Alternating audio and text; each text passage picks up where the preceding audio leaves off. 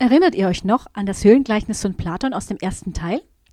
Ein Mensch, gefangen in einer unterirdischen Höhle, wird losgebunden. Er wurde von Jesus befreit.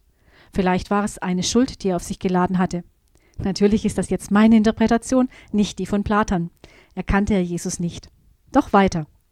Wie würde dieser Mensch reagieren? Gehen wir davon aus, dass diese Person von einer Sucht befreit worden wäre. Aus der Suchttherapie wissen wir, dass es nicht dabei bleibt, einmal befreit worden zu sein. Auch dafür brauchen wir Jesus. Er gibt uns die Kraft, immer wieder nach Befreiung zu suchen, also zum Beispiel nicht wieder in alte Gewohnheiten zurückzufallen. Er kann uns natürlich das Verlangen nach Suchtmitteln gänzlich nehmen, doch davon dürfen wir nicht immer ausgehen. Es ist an uns, immer wieder zu erkennen, wo unsere Schwachstellen und Angriffspunkte liegen. Je öfter wir die Hilfe von Jesus suchen, desto einfacher wird es, diesen Weg zu gehen. Aber unser Wille ist maßgeblich. Nur wenn wir wollen, kann Veränderung geschehen. Wir können auch nicht davon ausgehen, dass unser Umfeld immer höchst begeistert von unserer Veränderung ist. Dazu ein Beispiel. Stellt euch jemanden vor, der an allem etwas auszusetzen hat, ein richtiger Meckerbeutel. In aller Regel haben solche Menschen immer auch einen Fanclub, das heißt Personen, die ins gleiche Rohr blasen.